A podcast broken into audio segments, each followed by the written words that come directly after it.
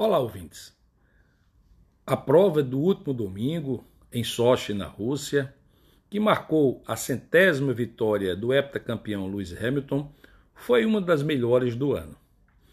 Teve toda a expectativa durante os treinos para a chuva que vieram, provocando uma classificação excepcional com o Lando Norris largando na pole, o Sainz em segundo e o Russell em terceiro, deixando o Hamilton só em quarto.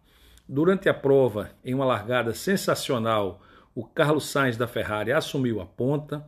O Norris soube ser paciente, retomou a ponta um pouco depois, com muita consistência, enquanto que os favoritos Lewis Hamilton e o que tinha largado em último, o Verstappen, vinham crescendo, mas com dificuldade. O Hamilton ficou preso voltas e voltas e voltas atrás da consistente e rápida McLaren de Ricardo.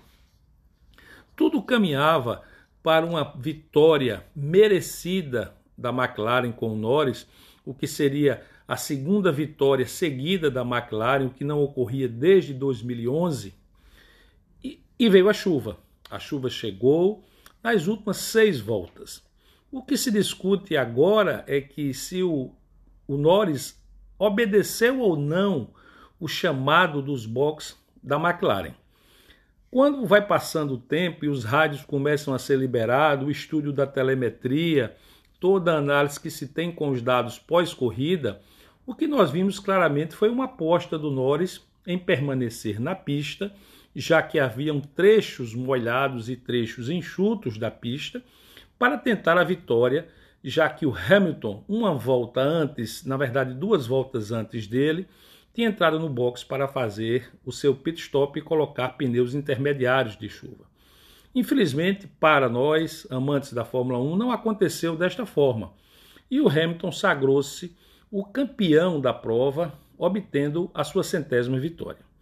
Além do mais, o que a TV não mostrou foi o Alonso literalmente ultrapassando todo mundo enquanto a pista estava molhada. E ele também talvez tivesse a sorte de marcar o seu primeiro pódio eh, se não tivesse tanta chuva assim. Tudo isso a gente conversa mais na próxima coluna. Um grande abraço.